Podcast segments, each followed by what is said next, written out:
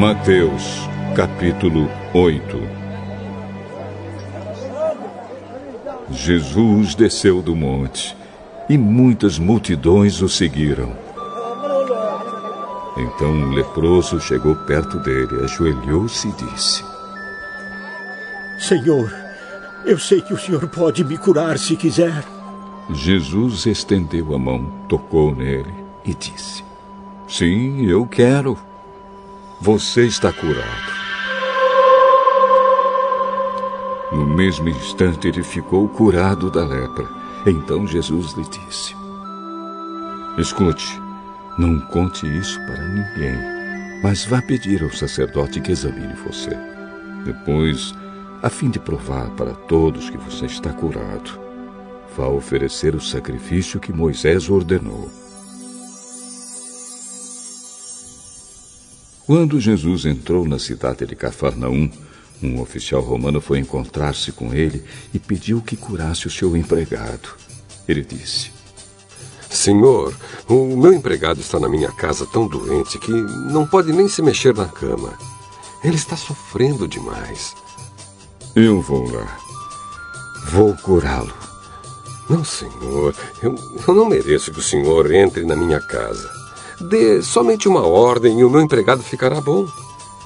Eu também estou debaixo da autoridade de oficiais superiores e tenho soldados que obedecem às minhas ordens. Digo para um, vá lá, e ele vai. Digo para outro, venha cá, e ele vem. E digo também para o meu empregado, faça isto, e ele faz. Quando Jesus ouviu isso, ficou muito admirado e disse aos que o seguiam: Eu afirmo a você que isto é verdade. Nunca vi tanta fé, nem mesmo entre o povo de Israel. E digo a vocês que muita gente vai chegar do leste e do oeste e se sentar à mesa no reino do céu com Abraão, Isaque e Jacó. Mas as pessoas que deviam estar no reino serão jogadas fora, na escuridão. Ali vão chorar e ranger os dentes de desespero. E Jesus disse ao oficial: Vá para casa, pois será feito como você crê. E naquele momento o empregado do oficial romano ficou curado.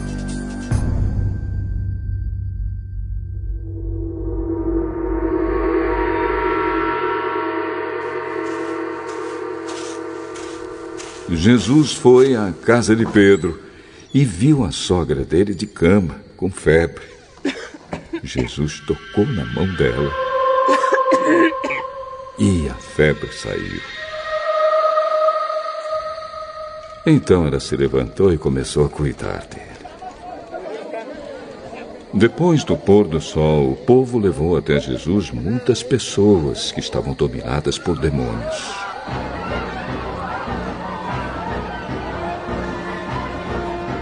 Ele, apenas com uma palavra, expulsava os espíritos maus e curava todas as pessoas que estavam doentes. Jesus fez isso para cumprir o que o profeta Isaías tinha dito.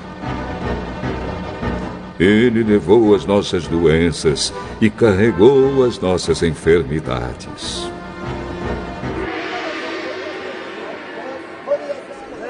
Jesus viu a multidão em volta dele e mandou os discípulos irem para o lado leste do lago. O mestre da lei chegou perto dele e disse: Mestre, estou pronto a seguir o senhor para qualquer lugar aonde o senhor for. As raposas têm as suas covas e os pássaros os seus ninhos, mas o filho do homem não tem onde descansar. E outro que era seguidor de Jesus disse: Senhor, primeiro deixe que eu volte e sepulte meu pai. Venha comigo e deixe que os mortos sepultem os seus mortos.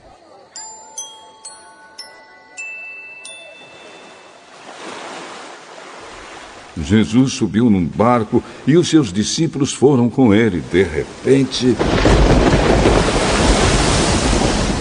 Uma grande tempestade agitou o lago, de tal maneira que as ondas começaram a cobrir o barco. vez, Jesus estava dormindo.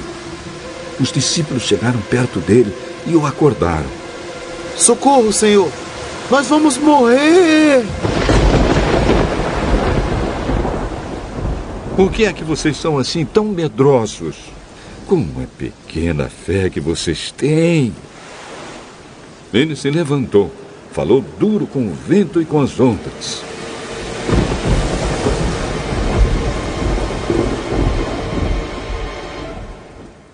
E tudo ficou calmo. Então todos ficaram admirados e disseram: Que homem é este que manda até no vento e nas ondas?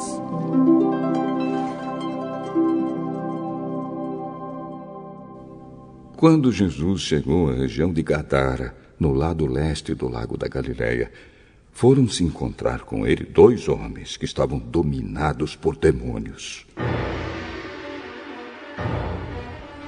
Eles vinham do cemitério onde estavam morando. Eram tão violentos e perigosos que ninguém se arriscava a passar por aquele caminho. Eles começaram a gritar.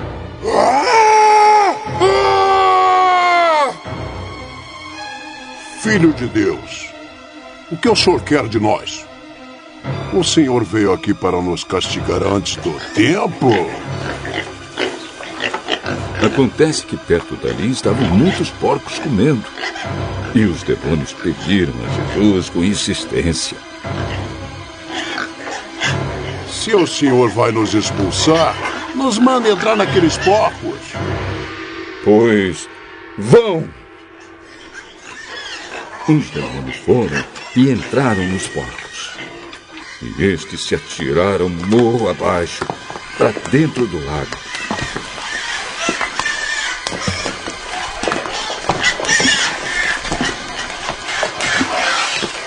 E se afogaram.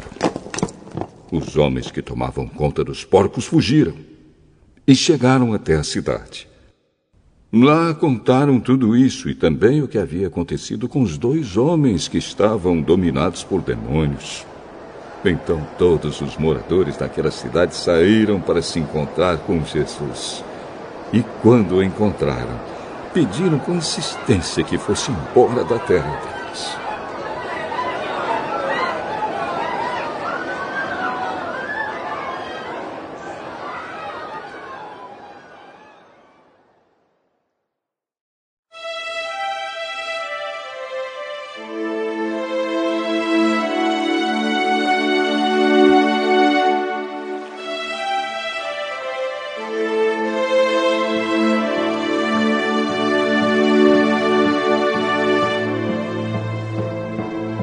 Mateus, capítulo 9 Jesus entrou num barco, voltou para o lado oeste do lago e chegou à sua cidade.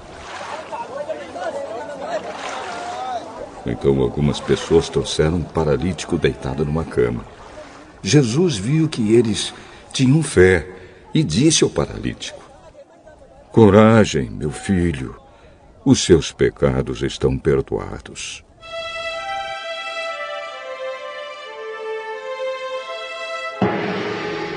Aí alguns mestres da lei começaram a pensar. E esse homem está blasfemando contra Deus. Porém, Jesus sabia o que eles estavam pensando e disse: Por que é que vocês estão pensando essas coisas más? O que é mais fácil dizer ao paralítico? Os seus pecados estão perdoados. Ou levante-se e ande. Pois vou mostrar a vocês que eu, o Filho do Homem, tenho poder na terra para perdoar pecados. Então disse ao paralítico: Levante-se, pegue a sua cama e vá para casa. O homem se levantou e foi para casa. Quando o povo viu isso, ficou com medo e louvou a Deus por dar esse poder a seres humanos.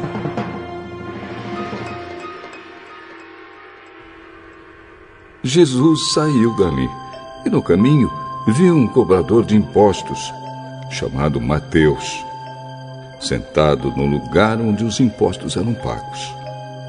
Jesus disse a ele: Venha comigo. Mateus se levantou e foi com ele. Mais tarde, enquanto Jesus estava jantando na casa de Mateus, muitos cobradores de impostos e outras pessoas de má fama chegaram e sentaram-se à mesa com Jesus e os seus discípulos. Alguns fariseus viram isso e perguntaram aos discípulos: Por que é que o mestre de vocês come com os cobradores de impostos e com outras pessoas de má fama? Jesus ouviu a pergunta e respondeu: Os que têm saúde não precisam de médico, mas sim os doentes. Vão e procurem entender o que quer dizer este trecho das Escrituras Sagradas. Eu quero que as pessoas sejam bondosas e não que me ofereçam sacrifícios de animais. Porque eu vim para chamar os pecadores e não os bons.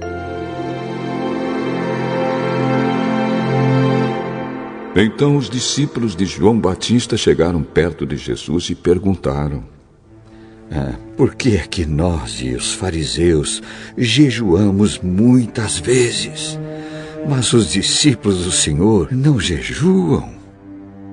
Vocês acham que os convidados de um casamento podem estar tristes enquanto o noivo está com eles? Claro que não. Mas chegará o tempo em que o noivo será tirado do meio deles. Então, sim, eles vão jejuar.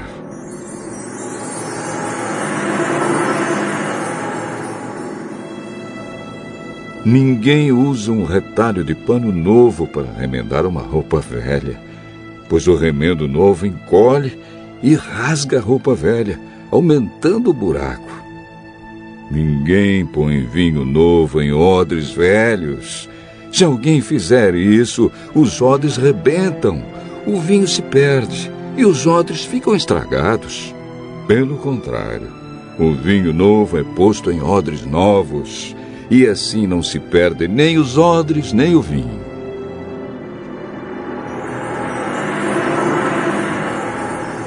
Enquanto Jesus estava falando ao povo, um chefe religioso chegou perto dele, ajoelhou-se e disse: Jesus, a minha filha morreu agora mesmo. Venha e ponha as mãos sobre ela para que viva de novo. Então Jesus foi com ele e os seus discípulos também foram. Certa mulher que há 12 anos estava com uma hemorragia veio por trás de Jesus e tocou na barra da capa dele, pois ela pensava assim: Se eu apenas tocar na capa dele, ficarei curada. Jesus virou, viu a mulher e disse: Coragem, minha filha. Você sarou porque teve fé. E naquele momento, a mulher ficou curada. Depois Jesus foi para a casa do chefe religioso. Quando viu os que tocavam música de enterro e viu a multidão numa confusão geral, disse: Saiam todos daqui. A menina não morreu. Ela está dormindo. Então começaram a caçoar dele. Logo que a multidão saiu, Jesus entrou no quarto em que a menina estava. Pegou-a pela mão. E ela se levantou. E a notícia a respeito disso se espalhou por toda aquela região. Jesus saiu daquele lugar e no caminho, dois cegos começaram a segui-lo, gritando: Filho, Filho de, de Davi, Davi tenha pena, pena de, nós. de nós! Assim que Jesus entrou em casa, os cegos chegaram perto dele. Então ele perguntou: Vocês creem que eu posso curar vocês? Sim, Sim Senhor. Nós, nós cremos. Jesus tocou nos olhos deles e disse: Então que seja feito como vocês creem? e os olhos deles ficaram curados. Aí Jesus ordenou com severidade: Não contem isso a ninguém.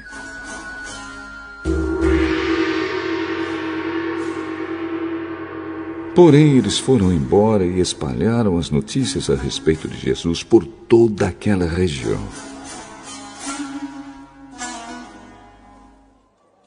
Quando eles foram embora, algumas pessoas levaram a Jesus um homem que não podia falar, porque estava dominada por um demônio. Logo que o demônio foi expulso, o homem começou a falar. Todos ficaram admirados e afirmavam: Nunca vimos em Israel uma coisa assim. Mas os fariseus diziam: O chefe dos demônios é quem dá a esse homem poder para expulsar demônios.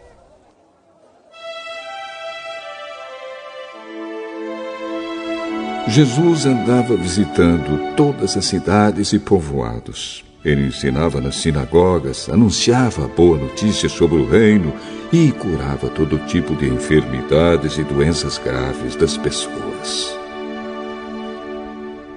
Quando Jesus viu a multidão, ficou com muita pena daquela gente, porque eles estavam aflitos e abandonados, como ovelhas sem pastor. Então disse aos discípulos: a colheita é grande mesmo, mas os trabalhadores são poucos. Peçam ao dono da plantação que mande mais trabalhadores para fazerem a colheita.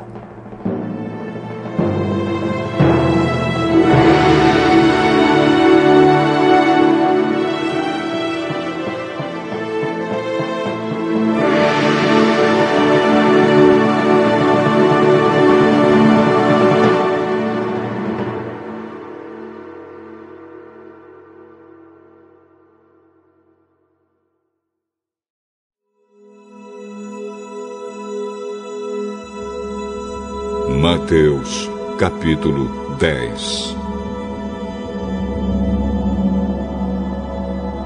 Jesus chamou os seus doze discípulos e deu a eles autoridade para expulsar espíritos maus e curar todas as enfermidades e doenças graves. São estes os nomes dos doze apóstolos.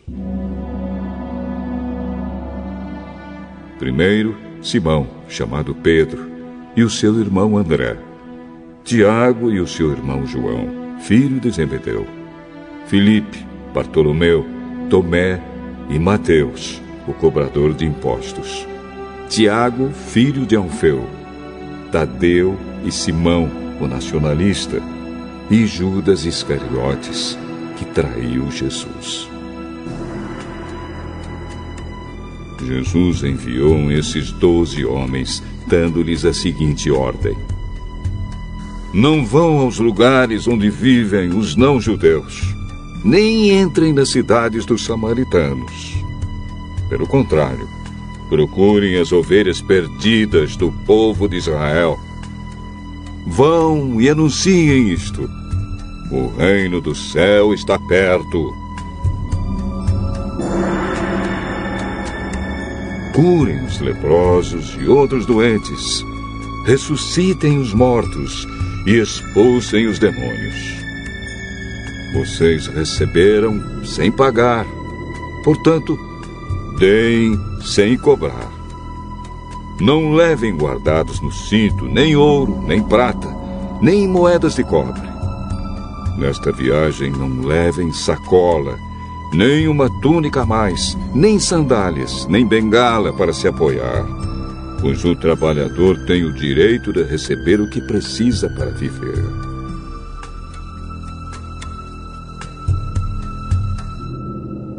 Quando entrarem numa cidade ou povoado, procurem alguém que queira recebê-los e fiquem hospedados na casa dessa pessoa até irem embora daquele lugar. Quando entrarem numa casa, digam que a paz esteja nesta casa. Se as pessoas daquela casa receberem vocês bem, que a saudação de paz fique com elas. Mas, se não os receberem bem, retirem a saudação. E se em alguma casa ou cidade as pessoas não quiserem recebê-los nem ouvi-los, saiam daquele lugar. E na saída, sacudam o pó das suas sandálias, como sinal de protesto contra aquela gente. Eu afirmo a vocês que isto é verdade. No dia do juízo, Deus terá mais pena das cidades de Sodoma e de Gomorra do que daquela cidade.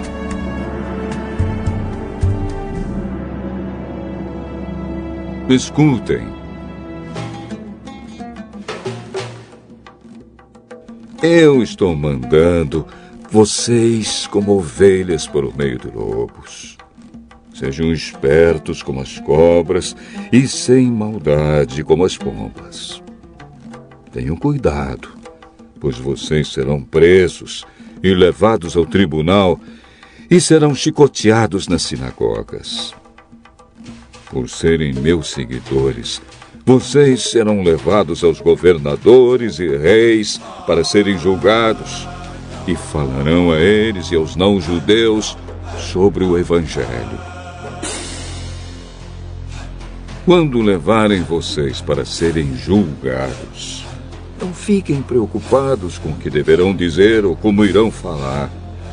Quando chegar o momento, Deus dará a vocês o que devem falar. Porque as palavras que disserem não serão de vocês mesmos, mas virão do Espírito do Pai de vocês, que fala por meio de vocês.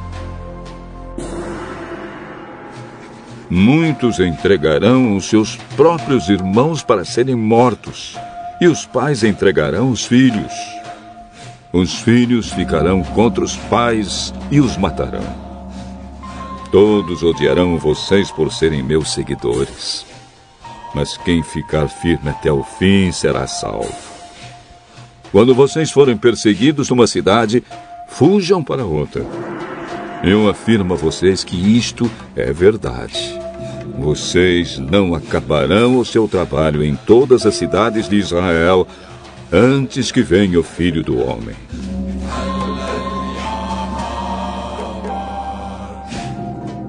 Nenhum aluno é mais importante do que o seu professor, e nenhum empregado é mais importante do que o seu patrão. Portanto, o aluno deve ficar satisfeito em ser como o seu professor, e o empregado em ser como o seu patrão. Se o chefe da família é chamado de Beuzebu, então as pessoas dessa família serão xingadas de nomes piores ainda. Portanto, não tenham medo de ninguém. Tudo que está coberto vai ser descoberto, e tudo que está escondido será conhecido. O que estou dizendo a vocês na escuridão, repitam na luz do dia.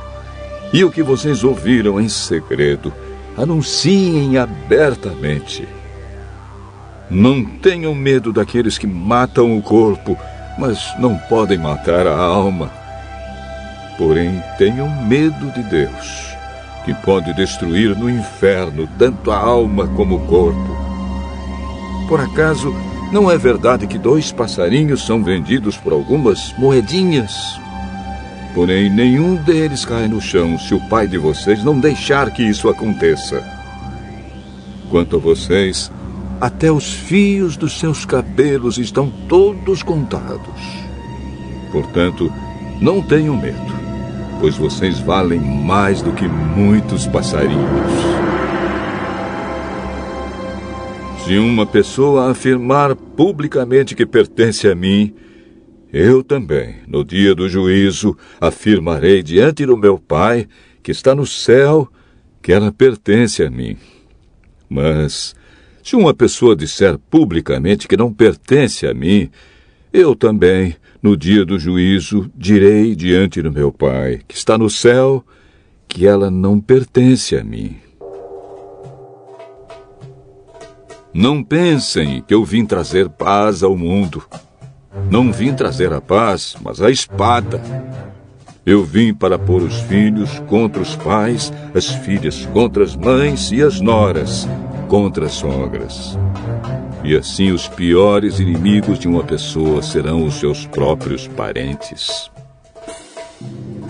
Quem ama o seu pai ou a sua mãe mais do que ama a mim, não merece ser meu seguidor. Quem ama o seu filho ou a sua filha mais do que ama a mim, não merece ser meu seguidor. Não serve para ser meu seguidor quem não estiver pronto para morrer como eu vou morrer e me acompanhar. Quem procura os seus próprios interesses nunca terá a vida verdadeira. Mas quem esquece a si mesmo, porque é meu seguidor, terá a vida verdadeira. Quem recebe vocês está recebendo a mim, e quem me recebe está recebendo aquele que me enviou. Quem receber um profeta, porque este é profeta, terá uma parte da recompensa dele. E quem receber uma pessoa boa, porque ela é boa, terá uma parte da recompensa dela. Eu afirmo a vocês que isto é verdade. Quem apenas por ser meu seguidor der ainda que seja um copo de água fria ao menor dos meus seguidores, certamente receberá sua recompensa.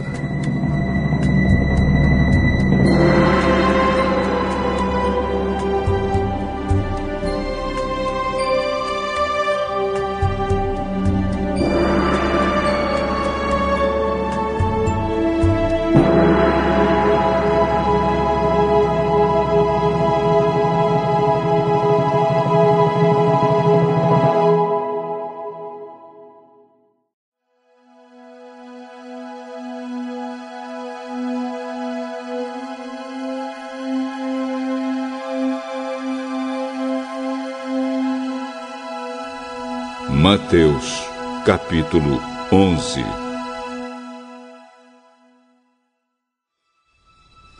Quando acabou de dar essas ordens aos seus doze discípulos, Jesus saiu daquele lugar e foi ensinar e anunciar a sua mensagem nas cidades que ficavam perto dali. João Batista estava na cadeia e, quando ouviu falar do que Cristo fazia, mandou que alguns dos seus discípulos fossem perguntar a ele: Ah, o senhor é aquele que ia chegar? Ou devemos esperar outro? Voltem e contem a João o que vocês estão ouvindo e vendo. Digam a ele que os cegos vêm, os coxos andam, os leprosos são curados, os surdos ouvem, os mortos são ressuscitados e os pobres recebem o Evangelho. E felizes são aqueles que não abandonam a sua fé em mim. Quando os discípulos de João foram embora, Jesus começou a dizer ao povo o seguinte a respeito de João: O que vocês foram ver no deserto? Um caniço sacudido pelo vento? O que foram ver? Um homem bem vestido? Ora, os que se vestem bem moram nos palácios. Então me digam, o que esperavam ver? Um profeta? Sim. E eu afirmo que vocês viram muito mais do que um profeta. Porque João é aquele a respeito de quem as Escrituras Sagradas dizem. Aqui está o meu mensageiro, disse Deus. Eu o enviarei adiante de você para preparar o seu caminho. Eu afirmo a vocês que isto é verdade. De todos os homens que já nasceram, João Batista é o maior. Porém, quem é menor no reino do céu é maior do que ele.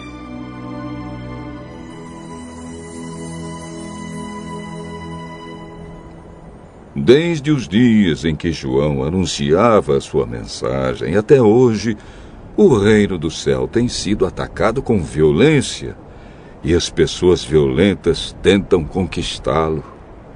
Até o tempo de João, todos os profetas e a lei de Moisés falaram a respeito do reino. E, se vocês querem crer na mensagem deles, João é Elias que estava para vir. Se vocês têm ouvidos para ouvir, então ouçam. Mas com quem posso comparar as pessoas de hoje? São como crianças sentadas na praça. Um grupo grita para o outro: Nós tocamos músicas de casamento, mas vocês não dançaram. Cantamos músicas de enterro, mas vocês não choraram. João Batista jejua e não bebe vinho, e todos dizem: Ele está dominado por um demônio. O filho do homem come e bebe, e todos dizem: Vejam, este homem é comilão e beberrão. É amigo dos cobradores de impostos e de outras pessoas de má fama. Porém, é pelos seus resultados que a sabedoria de Deus mostra que é verdadeira.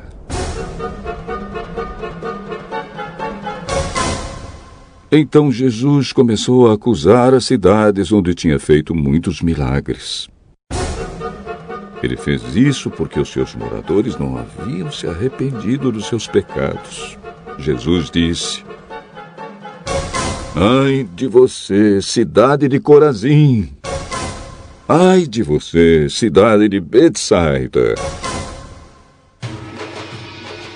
Porque se os milagres que foram feitos em vocês tivessem sido feitos nas cidades de Tiro e de Sidom, os seus moradores já teriam abandonado seus pecados há muito tempo. E para mostrarem que estavam arrependidos, teriam vestido roupa feita de pano grosseiro e teriam jogado cinzas na cabeça. Pois eu afirmo a vocês que no dia do juízo, Deus terá mais pena de Tiro e de Sidom do que de vocês, Corazim e Betsaida. E você, cidade de Cafarnaum, acha que vai subir até o céu?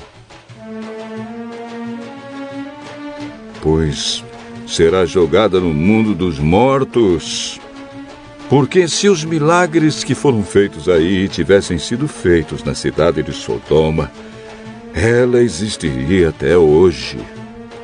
Pois eu afirmo a vocês que no dia do juízo, Deus terá mais pena de Sodoma do que de você, Cafarnaum. Naquela ocasião, Jesus disse: oh, Pai, Senhor do céu e da terra, eu te agradeço porque tens mostrado às pessoas sem instrução aquilo que escondeste dos sábios e dos instruídos. Sim, ó oh Pai, tu tiveste prazer em fazer isso. O meu Pai me deu todas as coisas. Ninguém sabe quem é o Filho, a não ser o Pai. E ninguém sabe quem é o Pai, a não ser o Filho e também aqueles a quem o Filho quiser mostrar quem o Pai é. Venham a mim todos vocês que estão cansados de carregar as suas pesadas cargas, e eu lhes darei descanso.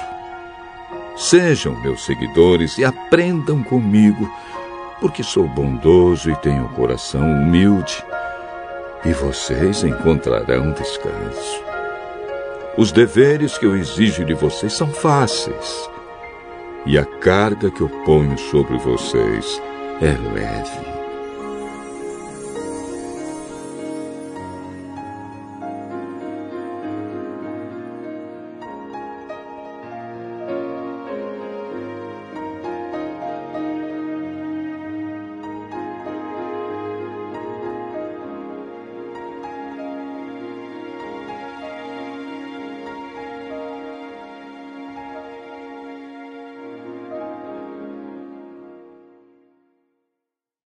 Mateus, capítulo 12 Poucos dias depois, num sábado, Jesus estava atravessando uma plantação de trigo.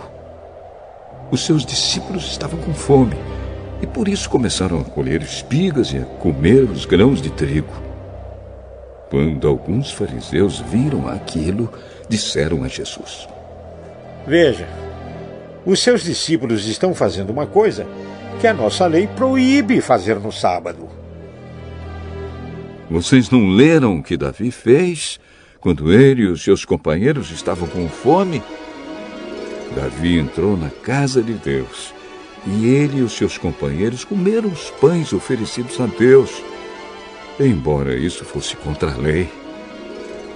Pois somente os sacerdotes tinham o direito de comer esses pães. Ou vocês não leram na lei de Moisés que nos sábados os sacerdotes quebram a lei no templo e não são culpados? Eu afirmo a vocês que o que está aqui é mais importante do que o templo. Se vocês soubessem o que as Escrituras Sagradas querem dizer quando afirmam Eu quero que as pessoas sejam bondosas e não que me ofereçam sacrifícios de animais. Vocês não condenariam os que não têm culpa, pois o Filho do Homem tem autoridade sobre o sábado. Jesus saiu dali e foi para uma sinagoga. Estava ali um homem que tinha uma das mãos aleijada. Então, algumas pessoas que queriam acusar Jesus de desobedecer à lei lhe perguntaram: É contra a nossa lei curar no sábado.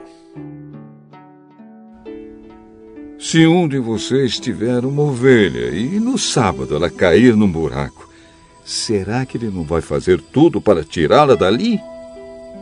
Pois uma pessoa vale muito mais do que uma ovelha. Portanto, a nossa lei permite ajudar os outros no sábado. E Jesus disse para o homem: Estenda a mão. Ele estendeu. E ela sarou e ficou igual à outra. Então os fariseus que estavam ali saíram e começaram a fazer planos para matar Jesus. Quando Jesus soube disso, foi embora dali. E muita gente o seguiu. Ele curou todos os que estavam doentes e mandou que não contassem nada a ninguém a respeito dele. Isso aconteceu para se cumprir o que o profeta Isaías tinha dito. Disse Deus: Aqui está o meu servo que escolhi, aquele que amo e que dá muita alegria ao meu coração. Eu porei nele o meu espírito, e ele anunciará o meu julgamento a todos os povos. Não discutirá, nem gritará, nem fará discursos nas ruas. Não esmagará o galho que está quebrado, nem apagará a luz que já está fraca.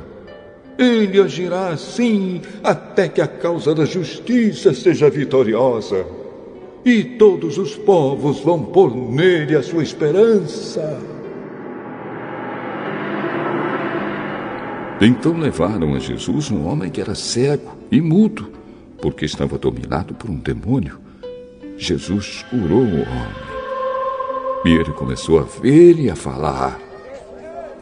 A multidão ficou admirada e perguntava: Será que este homem é o filho de Davi? Alguns fariseus ouviram isso e responderam: É Beuzebu, o chefe dos demônios, quem dá poder a este homem para expulsar demônios. Mas Jesus conhecia os pensamentos deles e disse: Um país que se divide em grupos que lutam entre si certamente será destruído e a cidade ou a família que se divide em grupos que lutam entre si também será destruída. Assim, se no reino de Satanás um grupo está combatendo contra o outro, isso quer dizer que esse reino já está dividido e logo vai desaparecer. Vocês dizem que eu expulso demônios porque Beuzebu me dá poder para fazer isso. Mas Se é assim, quem dá aos seguidores de vocês o poder para expulsar demônios? Assim, os seus próprios seguidores provam que vocês estão completamente enganados. Na verdade, é pelo poder de Deus que eu expulso demônios. E isso prova que o reino de Deus já chegou até vocês. Ninguém pode entrar na casa de um homem forte e roubar os seus bens sem primeiro amarrá-lo. Somente assim essa pessoa poderá levar as coisas que ele tem em casa. Quem não é a meu favor é contra mim. E quem não me ajuda a juntar está espalhando. Por isso eu afirmo a vocês que as pessoas serão perdoadas por qualquer pecado ou blasfêmia que disserem contra Deus. Mas quem blasfemar contra o Espírito Santo não será perdoado. Se alguém disser alguma coisa contra o Filho do Homem, será perdoado. Mas quem falar contra o Espírito Santo não será perdoado, nem agora nem no futuro. Vocês só poderão ter frutas boas se tiverem uma árvore boa. Mas se tiverem uma árvore que não presta, vocês terão frutas que não prestam. Porque é pela qualidade das frutas que sabemos se uma árvore é boa ou não presta. Ninhada de cobras venenosas. Como é que vocês podem dizer coisas boas se são maus? Pois a boca fala do que o coração está cheio. A pessoa boa tira o bem do seu depósito de coisas boas, e a pessoa má tira o mal do seu depósito de coisas más. Eu afirmo a vocês que no dia do juízo, cada pessoa vai prestar contas de toda palavra inútil que falou, porque as suas palavras vão servir para julgar se você é inocente ou culpado.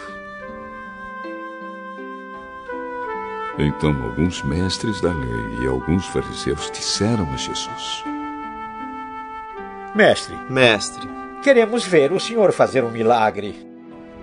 Como as pessoas de hoje são más e sem fé. Vocês estão me pedindo que faça um milagre, mas o milagre do profeta Jonas é o único sinal que será dado a vocês porque assim como Jonas ficou três dias e três noites dentro de um grande peixe, assim também o filho do homem ficará três dias e três noites no fundo da terra. No dia do juízo, o povo de Nínive vai se levantar e acusar vocês, pois eles se arrependeram dos seus pecados quando ouviram a pregação de Jonas. E eu afirmo que o que está aqui é mais importante do que Jonas. No dia do juízo, a rainha de Sabá vai se levantar e acusar vocês, pois ela veio de muito longe para ouvir os sábios ensinamentos de Salomão. E eu afirmo que o que está aqui é mais importante do que Salomão. Quando um espírito mau sai de alguém, anda por lugares sem água, procurando onde descansar, mas não encontra. Então diz: Vou voltar para minha casa, de onde saí. Aí volta e encontra a casa vazia, limpa e arrumada.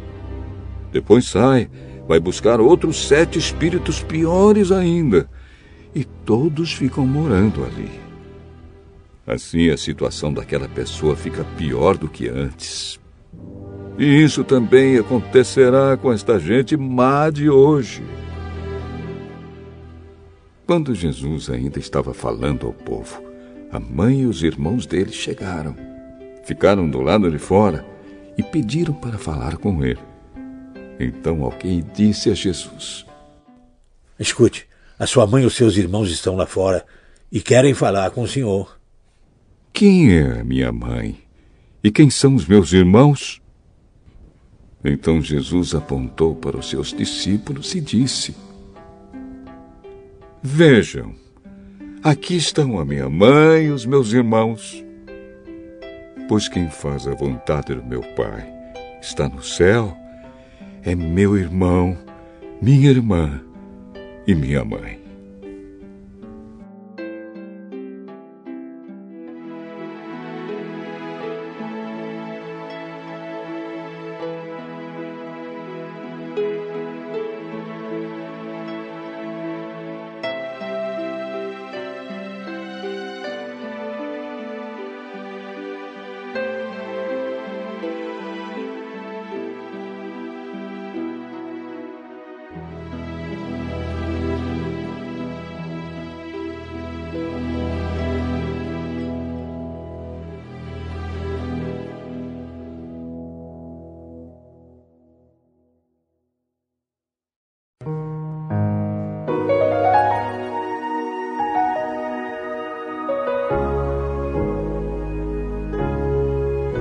Mateus, capítulo 13 Naquele mesmo dia, Jesus saiu de casa, foi para a beira do lago da Galiléia, sentou-se ali e começou a ensinar. A multidão que se ajuntou em volta dele era tão grande que ele entrou num barco e sentou-se. E o povo ficou em pé na praia. Jesus usou parábolas para ensinar muitas coisas. Ele disse: Escutem! Certo homem saiu para semear. Quando estava espalhando as sementes, algumas caíram na beira do caminho e os passarinhos comeram tudo. Outra parte das sementes caiu num lugar onde havia muitas pedras e pouca terra. As sementes brotaram logo, porque a terra não era funda. Mas quando o sol apareceu, queimou as plantas e elas secaram porque não tinham raízes. Outras sementes caíram no meio de espinhos, que cresceram e sufocaram as plantas. Mas as sementes que caíram em terra boa produziram na base de 100, de 60 e de 30 grãos por um. Se vocês têm ouvidos para ouvir, então ouçam. Então os discípulos chegaram perto de Jesus e perguntaram: Por que, que o Senhor usa parábolas para falar com essas pessoas? A vocês, Deus mostra os segredos do reino do céu, mas a elas, não. Pois quem tem receberá mais, para que tenha mais ainda. Mas quem não tem, até o pouco que tem lhe será tirado. É por isso que eu uso parábolas para falar com essas pessoas. Porque elas olham e não enxergam, escutam e não ouvem, nem entendem. E assim acontece com essas pessoas o que disse o profeta Isaías: Vocês ouvirão, mas não entenderão, olharão, mas não enxergarão nada. Pois a mente deste povo está fechada. Eles taparam os ouvidos e fecharam os olhos. Se eles não tivessem feito isso, os seus olhos poderiam ver e os seus ouvidos poderiam ouvir a sua mente poderia entender e eles voltariam para mim e eu os curaria. Disse Deus.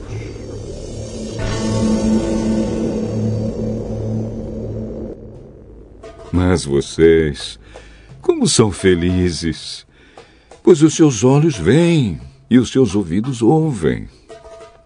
Eu afirmo a vocês que isto é verdade. Muitos profetas e muitas outras pessoas do povo de Deus gostariam de ver o que vocês estão vendo, mas não puderam. E gostariam de ouvir o que vocês estão ouvindo, mas não ouviram.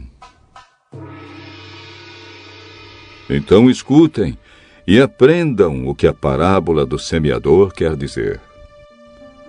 As pessoas que ouvem a mensagem do reino, mas não a entendem, são como as sementes que foram semeadas na beira do caminho. O maligno vem e tira o que foi semeado no coração delas. As sementes que foram semeadas onde havia muitas pedras são as pessoas que ouvem a mensagem e aceitam a mensagem logo com alegria, mas duram pouco porque não têm raiz. E quando, por causa da mensagem, chegam os sofrimentos e as perseguições, elas logo abandonam a sua fé. Outras pessoas são parecidas com as sementes que foram semeadas no meio dos espinhos. Elas ouvem a mensagem, mas as preocupações deste mundo e a ilusão das riquezas sufocam a mensagem e essas pessoas não produzem frutos.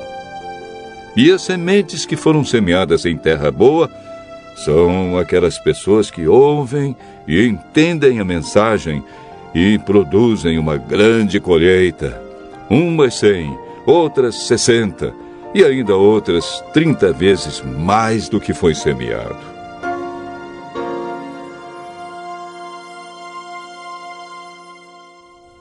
Jesus contou outra parábola. Ele disse ao povo: O reino do céu é como o homem que semeou sementes boas nas suas terras.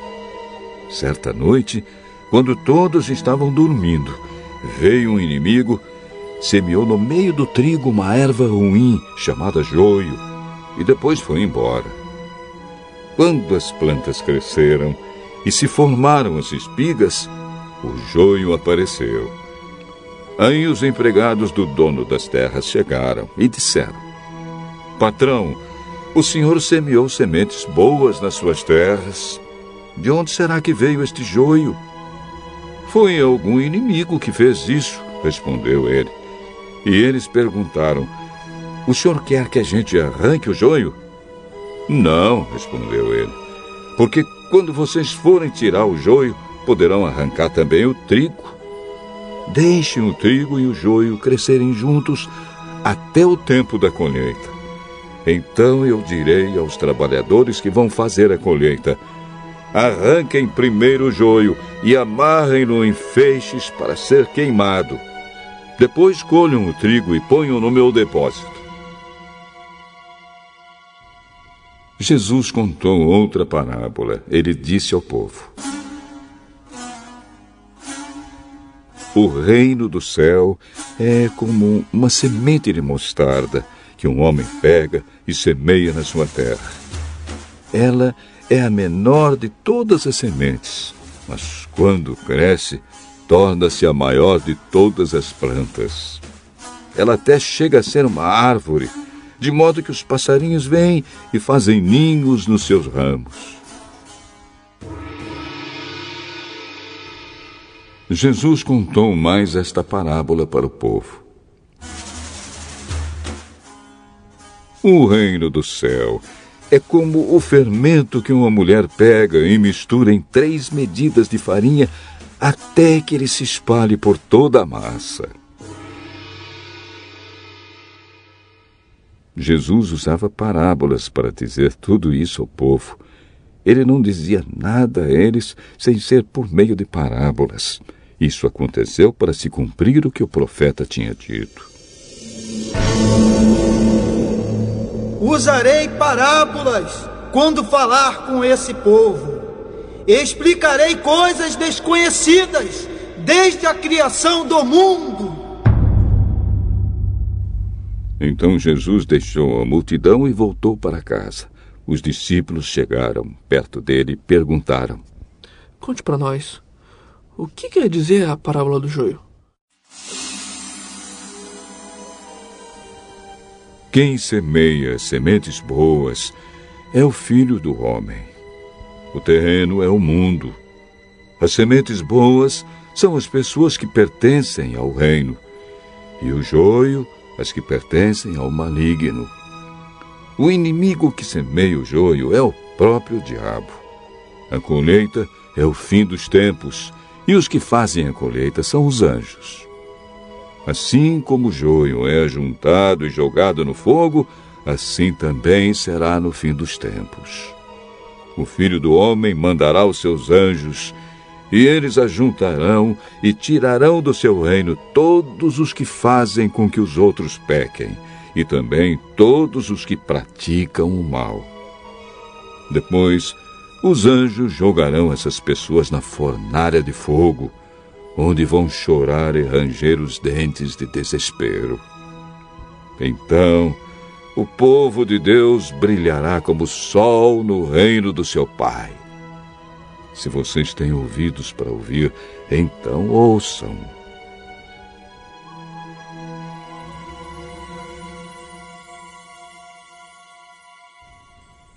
O reino do céu é como um tesouro escondido num campo, que certo homem acha e esconde de novo. Fica tão feliz que vende tudo o que tem e depois volta e compra o campo. O reino do céu é também como um comerciante que anda procurando pérolas finas. Quando encontra uma pérola que é mesmo de grande valor, ele vai, vende tudo o que tem e compra a pérola. O reino do céu é ainda como uma rede que é jogada no lago. Ela apanha peixes de todos os tipos. E quando está cheia, os pescadores a arrastam para a praia e sentam para separar os peixes. Os que prestam são postos dentro dos cestos, e os que não prestam são jogados fora. No fim dos tempos também será assim.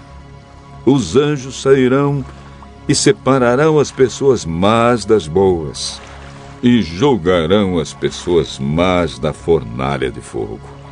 E ali elas vão chorar e ranger os dentes de desespero.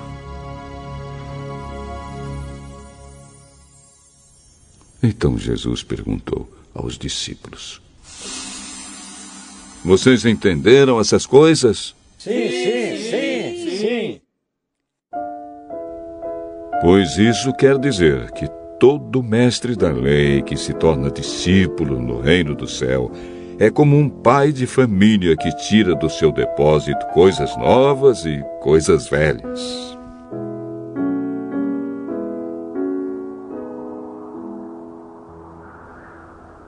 Quando Jesus acabou de contar essas parábolas, saiu dali e voltou para a cidade de Nazaré, onde ele tinha morado. Ele ensinava na sinagoga e os que o ouviam ficavam admirados e perguntavam: De onde vem a sabedoria dele e, e, o poder que ele tem para fazer milagres? Por acaso ele não é filho do carpinteiro? A sua mãe não é Maria? É, ele não é irmão de Tiago, José, Simão e Judas? Todas as suas irmãs não moram aqui?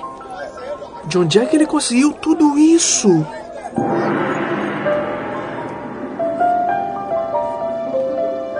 Por isso ficaram desiludidos com ele. Mas Jesus disse: Um profeta é respeitado em toda parte, menos na sua terra e na sua casa. Jesus não pôde fazer muitos milagres ali porque eles não tinham fé.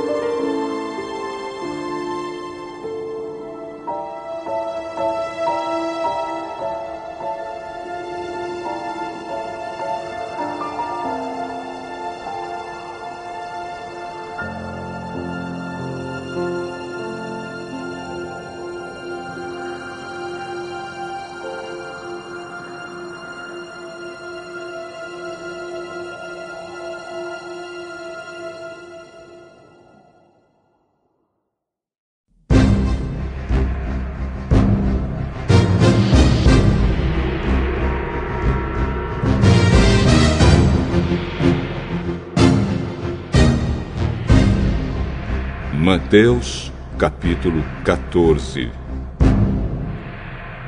Naquele tempo, Herodes, o governador da Galiléia, ouviu falar a respeito de Jesus Então ele disse aos seus funcionários: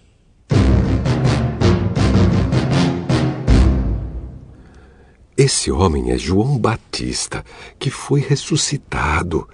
Por isso esse homem tem poder para fazer milagres. Pois Herodes tinha mandado prender João, amarrar as suas mãos e jogá-lo na cadeia.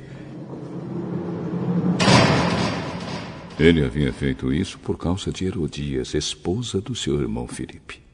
Pois João Batista tinha dito muitas vezes a Herodes: Pela nossa lei, você é proibido de casar com Herodias. Herodes queria matá-lo, mas tinha medo porque o povo achava que João era profeta.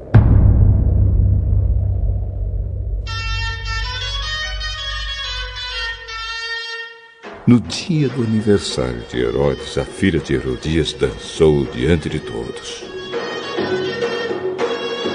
E ele gostou tanto que prometeu à moça: Juro que darei tudo o que você me pedir. Seguindo o conselho da sua mãe, ela pediu: Quero a cabeça de João Batista, um prato, agora mesmo. O rei Herodes ficou triste, mas por causa do juramento que havia feito na frente dos convidados, ordenou que o pedido da moça fosse atendido. E mandou que cortassem a cabeça de João Batista na cadeia.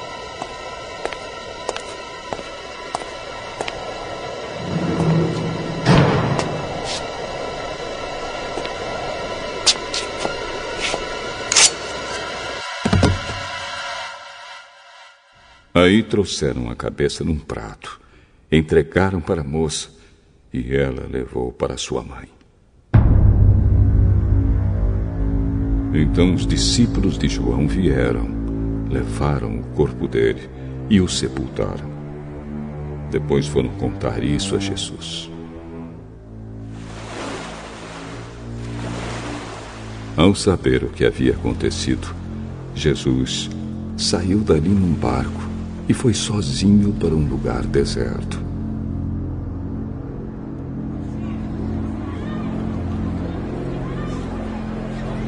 Mas as multidões souberam onde ele estava. Vieram dos seus povoados e o seguiram por terra.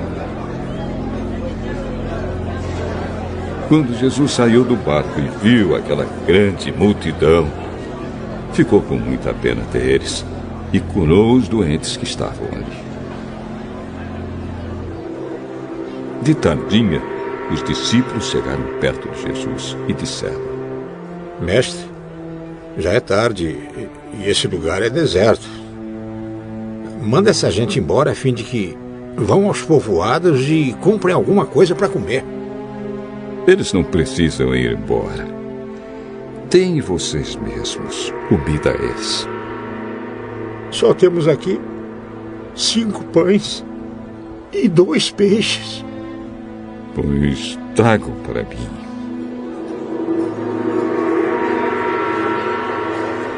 Depois pegou cinco pães e os dois peixes. Olhou para o céu e deu graças a Deus. Partiu os pães, entregou-os aos discípulos e estes distribuíram ao povo. Todos comeram e ficaram satisfeitos. E os discípulos ainda recolheram doze cestos cheios dos pedaços que sobraram. Os que comeram foram mais ou menos cinco mil homens, sem contar as mulheres e as crianças. Logo depois, Jesus ordenou aos discípulos que subissem no barco e fossem na frente para o lado oeste do lago enquanto ele mandava o povo embora. Depois de mandar o povo embora, Jesus subiu sozinho a um monte a fim de orar.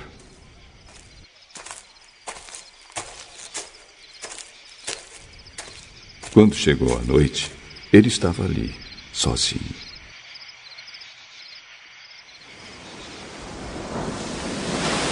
Naquele momento, o barco já estava no meio do lago. E as ondas batiam com força no barco, porque o vento soprava contra ele.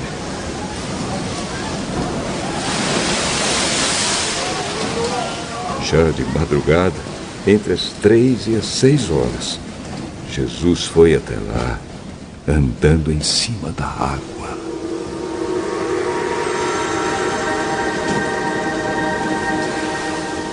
Quando os discípulos viram Jesus andando em cima da água, ficaram apavorados e exclamaram: É um fantasma!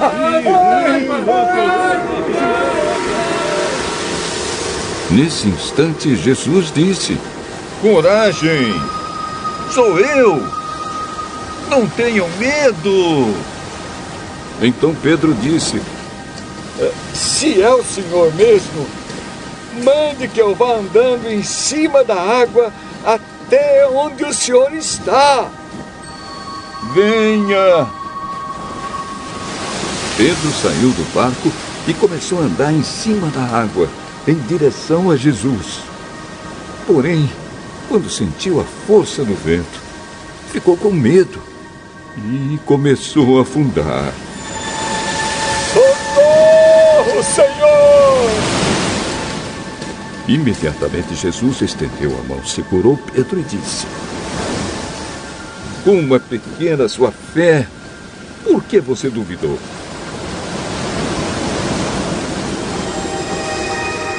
Então os dois subiram no barco e o vento se acalmou.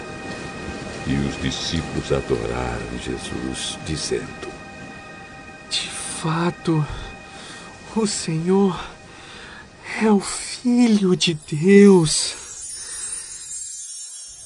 Jesus e os discípulos atravessaram o lago e chegaram à região de Genezaré.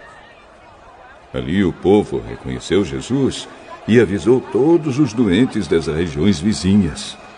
Então muitas pessoas levaram doentes a ele, pedindo que deixasse que os doentes pelo menos tocassem na barra de sua roupa. E todos os que tocavam nela ficavam curados.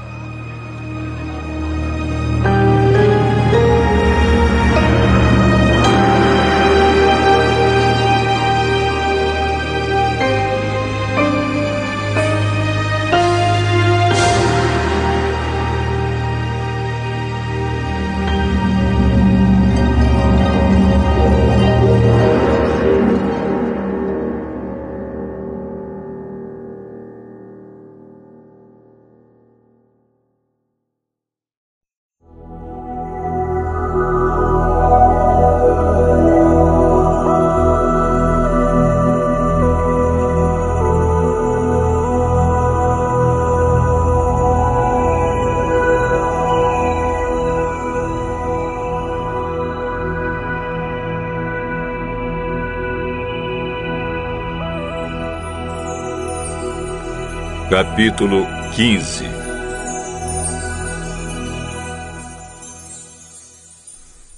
Então alguns fariseus e alguns mestres da lei vieram de Jerusalém para falar com Jesus e perguntaram a ele: Por que é que seus discípulos comem sem lavar as mãos, desobedecendo assim os ensinamentos que recebemos dos antigos? E por que é que vocês desobedecem ao mandamento de Deus e seguem os seus próprios ensinamentos? Pois Deus disse: Respeite o seu pai e a sua mãe. E disse também: Que seja morto aquele que amaldiçoar o seu pai ou a sua mãe. Mas vocês ensinam que se alguém tem alguma coisa que poderia usar para ajudar os seus pais em sinal de respeito, mas diz: Eu dediquei isto a Deus, então não precisa ajudar os seus pais. Assim vocês desprezam a mensagem de Deus para seguir os seus próprios ensinamentos. Hipócritas. Isaías estava certo quando disse a respeito de vocês o seguinte: Deus disse: Este povo, com a sua boca, diz que me respeita, mas na verdade o seu coração está longe de mim. A adoração deste povo é inútil, pois eles ensinam leis humanas como se fossem meus mandamentos.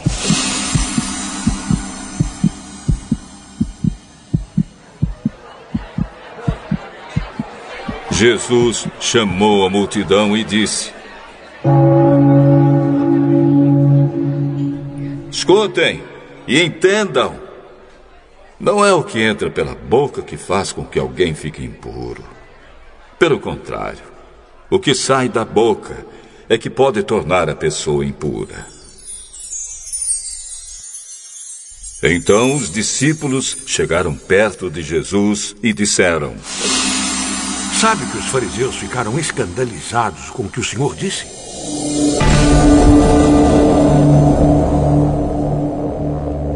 Toda planta que o meu Pai que está no céu não plantou será arrancada. Não se preocupem com os fariseus. São guias cegos. E quando um cego guia outro, os dois acabam caindo num buraco. Então Pedro pediu: Explique para nós aquilo que o senhor disse antes. Vocês também ainda não entenderam?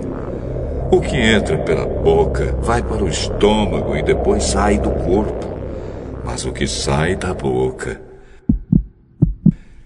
vem do coração.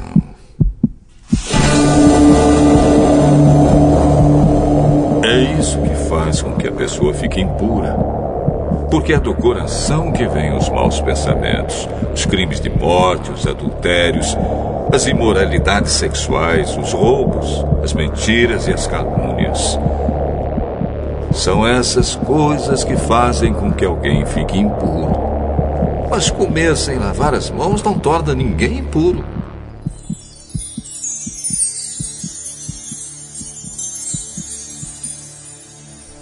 Jesus saiu dali e foi para a região que fica perto das cidades de Tiro e de Sidom. Certa mulher cananeia que morava naquela terra chegou perto dele e gritou: Senhor, filho de Davi, tenha pena de mim. A minha filha está horrivelmente dominada por um demônio. Mas Jesus não respondeu nada. Então os discípulos chegaram perto dele e disseram: Mande essa mulher embora, Jesus, pois ela está vindo atrás de nós, fazendo muito barulho.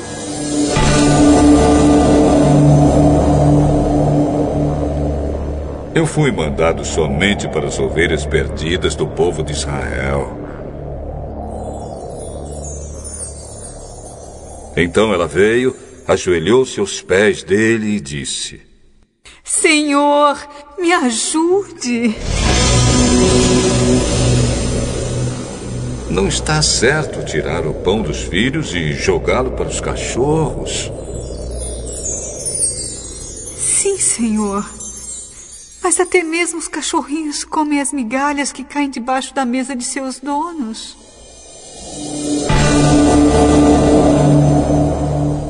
Mulher, você tem muita fé. Que seja feito o que você quer. Naquele momento a filha dela ficou curada.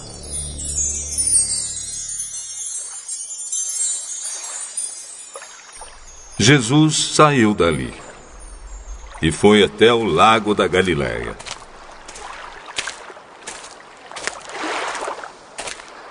Depois subiu um monte. Sentou-se ali.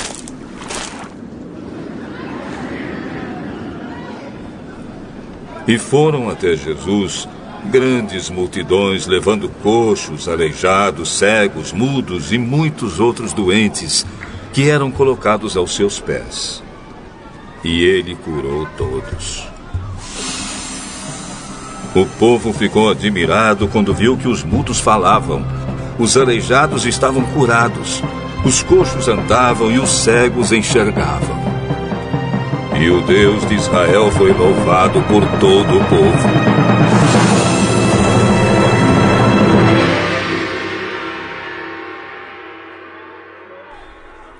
Jesus chamou seus discípulos e disse: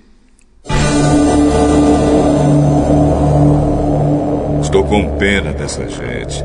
Já faz três dias que eles estão comigo e não tem nada para comer. Não quero mandá-los embora com fome, pois poderiam cair de fraqueza pelo caminho. Como vamos encontrar nesse lugar deserto comida que dê para toda essa gente, Jesus? Quantos pães vocês têm? Sete pães e alguns peixinhos.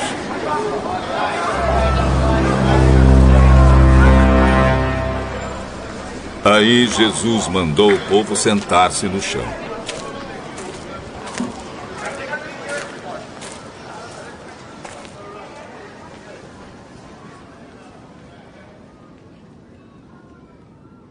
Depois pegou os sete pães e os peixes e deu graças a Deus. Então os partiu e os entregou aos discípulos, e eles os distribuíram ao povo.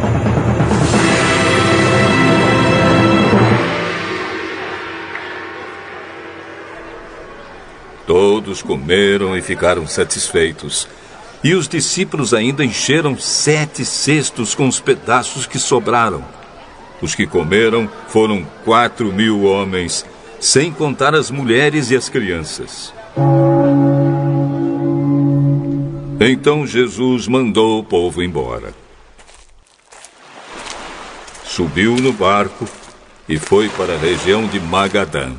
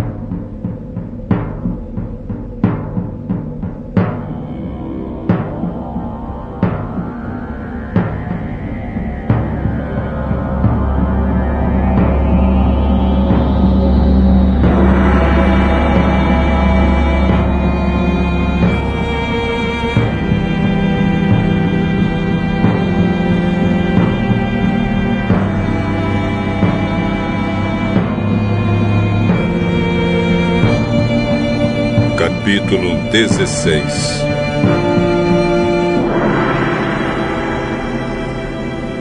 Alguns fariseus e alguns saduceus foram falar com Jesus.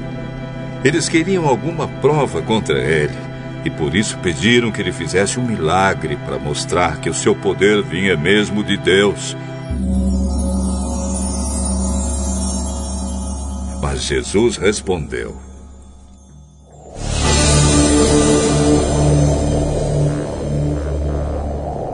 tardinha vocês dizem: Vamos ter tempo bom porque o céu está vermelho. E de manhã cedo dizem: Vai chover porque o céu está vermelho escuro. Olhando o céu, vocês sabem como vai ser o tempo.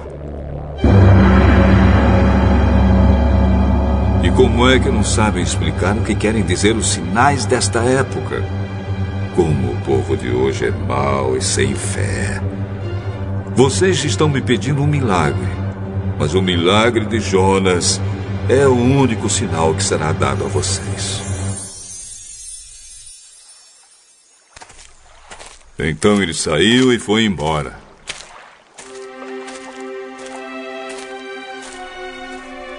Quando os discípulos atravessaram para o lado leste do lago, esqueceram de levar pão. Jesus disse: Fiquem alertas e tomem cuidado com o fermento dos fariseus e dos saduceus. Aí os discípulos começaram a dizer uns aos outros: Ele está dizendo isso porque não trouxemos pão. Jesus ouviu o que eles estavam dizendo e perguntou: Por que é que vocês estão conversando por não terem pão? Como é pequena a fé que vocês têm? Ainda não entenderam? Não lembram dos cinco pães que eu parti para cinco mil homens? Quantos cestos vocês encheram? E aqueles sete pães para quatro mil homens? Quantos cestos vocês encheram? Vocês não entendem que eu não estou falando a respeito de pães? Tenham cuidado com o fermento dos fariseus e dos saduceus.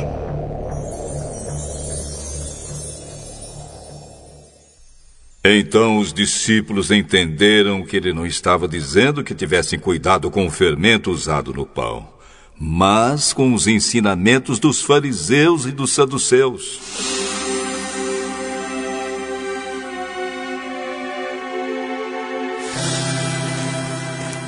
Jesus foi para a região que fica perto da cidade de Cesareia de Filipe. Ali perguntou aos discípulos: Quem o povo diz que o filho do homem é?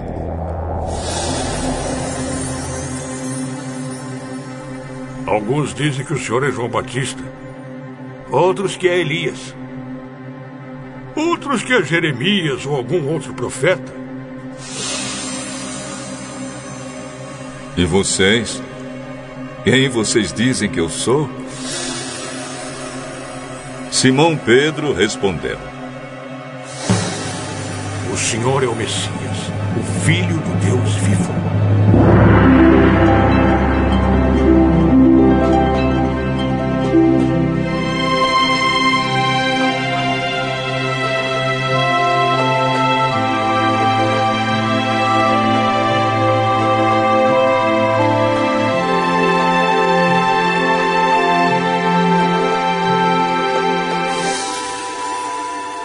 Simão, filho de João, você é feliz porque esta verdade não foi revelada a você por nenhum ser humano, mas veio diretamente do meu Pai que está no céu. Portanto, eu digo a você: Você é Pedro, e sobre esta pedra construirei a minha igreja, e nem a morte poderá vencê-la. Eu darei a você as chaves do reino do céu. O que você proibir na terra será proibido no céu. E o que permitir na terra será permitido no céu.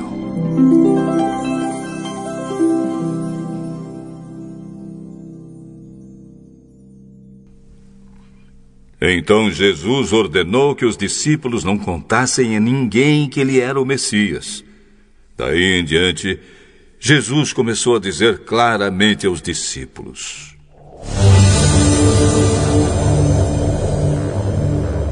Eu preciso ir para Jerusalém.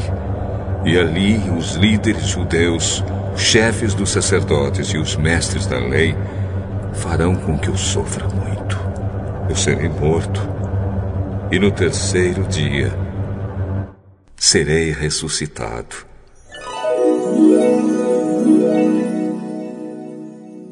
Então Pedro o levou para um lado e começou a repreendê-lo.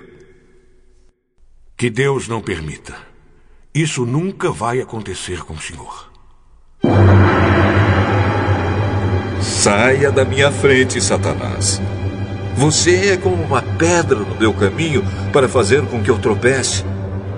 Pois está pensando como um ser humano pensa e não como Deus pensa.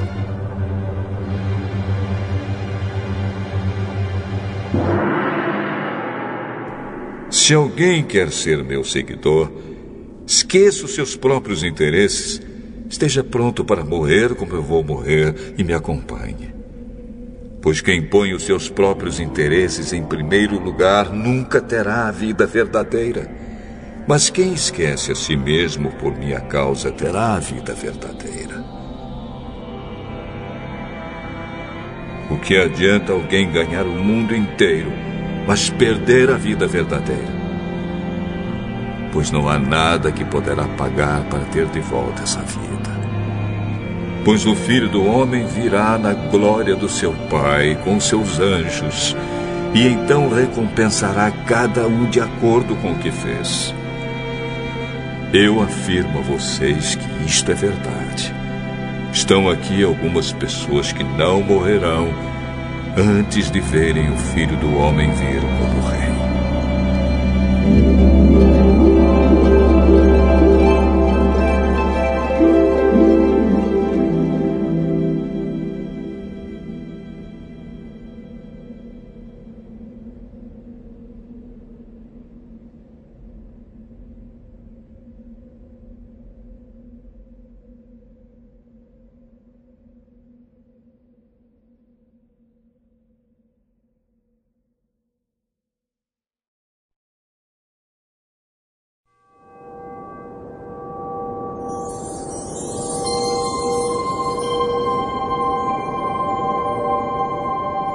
Capítulo 17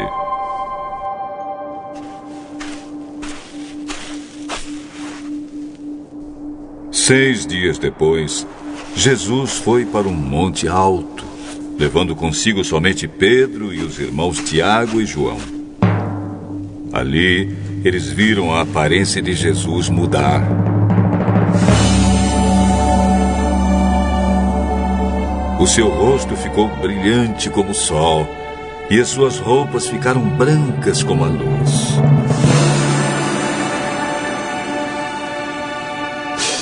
E os três discípulos viram Moisés e Elias conversando com Jesus. Então Pedro disse a Jesus: Como é bom estarmos aqui, Senhor. Se o Senhor quiser, eu armarei três barracas neste lugar uma para o Senhor, outra para Moisés e outra para Elias. Enquanto Pedro estava falando, uma nuvem brilhante os cobriu. E dela veio uma voz que disse: Este é o meu filho querido que me dá muita alegria. Escutem o que ele diz. Quando os discípulos ouviram a voz, ficaram com tanto medo que se ajoelharam e encostaram o rosto no chão. Jesus veio, tocou neles e disse: Levantem-se, não tenham medo. Então eles olharam em volta e não viram ninguém, a não ser Jesus. Quando estavam descendo do monte, ele ordenou aos discípulos: Não contem para ninguém o que viram, até que o filho do homem seja ressuscitado.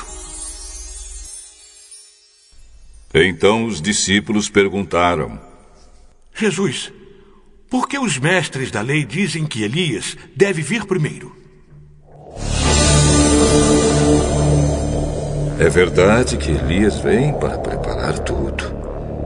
Porém, eu afirmo a vocês que Elias já veio. E não o reconheceram, mas o maltrataram como quiseram. Assim também maltratarão o filho do homem. Então os discípulos entenderam que Jesus estava falando a respeito de João Batista. Quando eles chegaram perto da multidão, um homem foi até Jesus ajoelhou-se diante dele e disse: Senhor, tenha pena do meu filho. Ele é epilético e tem ataques tão fortes que muitas vezes cai no fogo ou na água. Eu o trouxe para os seus discípulos a fim de que eles o curassem, mas eles não conseguiram. Jesus respondeu: Gente e sem fé, até quando ficarei com vocês? Até quando terei de aguentá-los? Tragam o menino aqui. Então deu uma ordem. O demônio saiu, e no mesmo instante o menino ficou curado. Depois, os discípulos chegaram perto de Jesus em particular e perguntaram: Por que foi que nós não pudemos expulsar aquele demônio?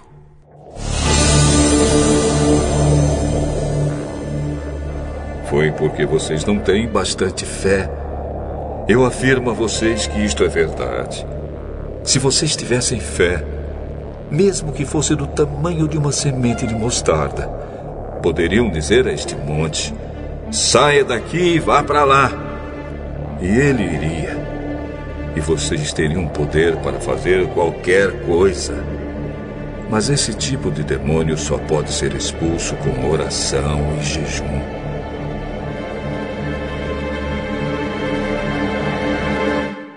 Um dia, os discípulos estavam se reunindo na Galiléia e Jesus disse a eles: O filho do homem será entregue nas mãos dos homens e eles vão matá-lo. Mas três dias depois ele será ressuscitado. E os discípulos ficaram muito tristes. Quando Jesus e os discípulos chegaram à cidade de Cafarnaum, os cobradores do imposto do templo foram perguntar a Pedro: O mestre de vocês não paga o imposto do templo? Paga sim.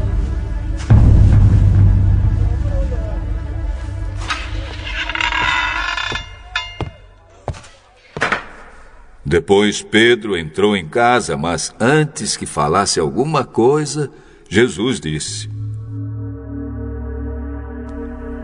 Simão, o que é que você acha? Quem paga impostos e taxas aos reis deste mundo? São os cidadãos do país ou são os estrangeiros? São os estrangeiros. Certo. Isso quer dizer que os cidadãos não precisam pagar. Mas nós não queremos ofender essa gente. Por isso, vá até o lago, jogue o anzol e puxe o primeiro peixe que você fisgar. Na boca dele você encontrará uma moeda. Então vá e pague com ela o meu imposto e o seu.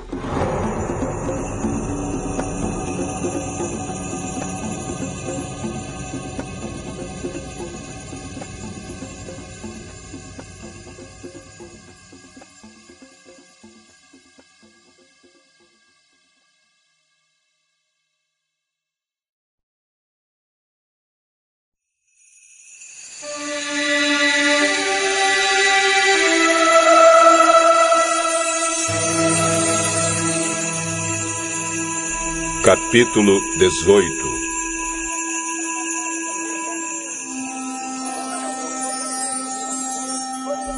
Naquele momento, os discípulos chegaram perto de Jesus e perguntaram: Quem é o mais importante no reino do céu?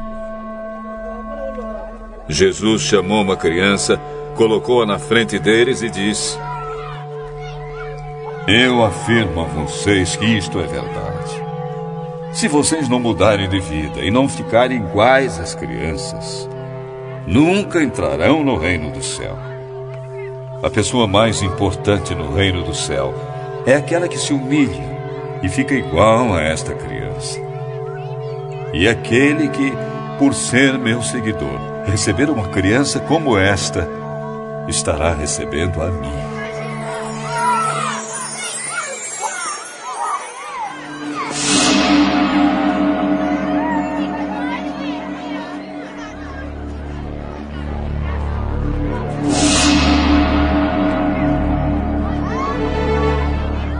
Quanto a estes pequeninos que creem em mim, se alguém for culpado de um deles me abandonar, seria melhor para essa pessoa que ela fosse jogada no lugar mais fundo do mar, com uma pedra grande amarrada no pescoço. Ai do mundo por causa das coisas que fazem com que as pessoas me abandonem. Essas coisas têm de acontecer, mas ai do culpado.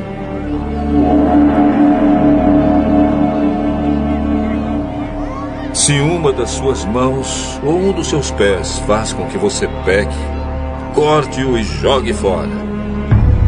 Pois é melhor você entrar na vida eterna sem uma das mãos ou sem um dos pés, do que ter as duas mãos e os dois pés e ser jogado no fogo eterno. Se um dos seus olhos faz com que você peque, arranque-o e jogue fora. Pois é melhor você entrar na vida eterna com um olho só, do que ter os dois e ser jogado no fogo do inferno. Cuidado, não desprezem nenhum destes pequeninos. Eu afirmo a vocês que os anjos deles estão sempre na presença do meu Pai que está no céu. Porque o Filho do Homem veio salvar quem está perdido. O que é que vocês acham que faz um homem que tem cem ovelhas e uma delas se perde? Será que não deixa as 99 pastando no monte e vai procurar a ovelha perdida? Eu afirmo a vocês que isto é verdade. Quando ele a encontrar, ficará muito mais contente por causa dessa ovelha do que pelas 99 que não se perderam. Assim também o Pai de vocês, que está no céu, não quer que nenhum destes pequeninos se perca.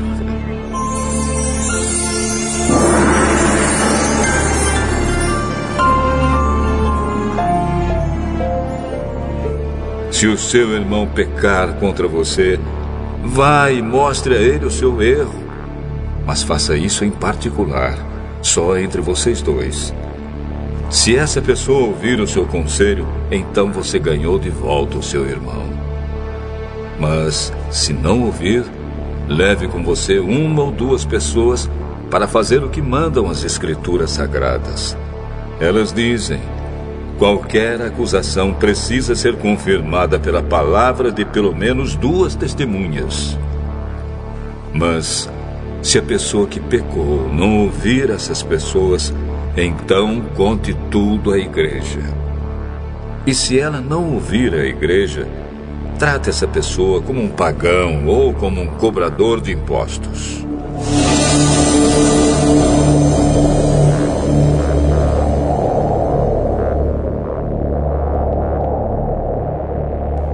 Eu afirmo a vocês que isto é verdade. O que vocês proibirem na terra será proibido no céu, e o que permitirem na terra será permitido no céu.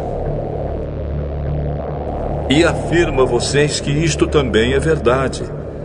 Todas as vezes que dois de vocês que estão na terra pedirem a mesma coisa em oração, isso será feito pelo meu Pai que está no céu. Porque onde dois ou três estão juntos em meu nome, eu estou ali com eles.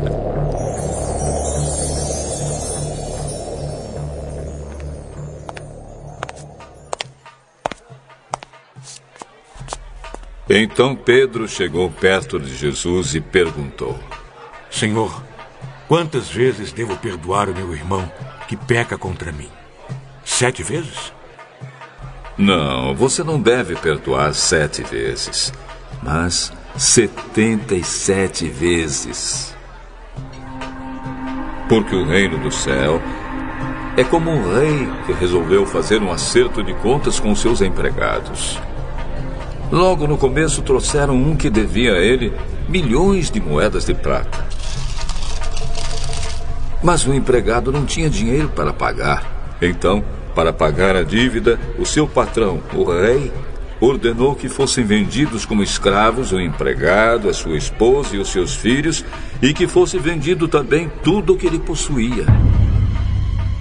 Mas o empregado se ajoelhou diante do patrão e pediu: Tenha paciência comigo e eu pagarei tudo ao senhor. O patrão teve pena dele, perdoou a dívida e deixou que ele fosse embora. O empregado saiu e encontrou um dos seus companheiros de trabalho que lhe devia cem moedas de prata. Ele pegou esse companheiro pelo pescoço e começou a sacudi-lo, dizendo: Pague o que me deve.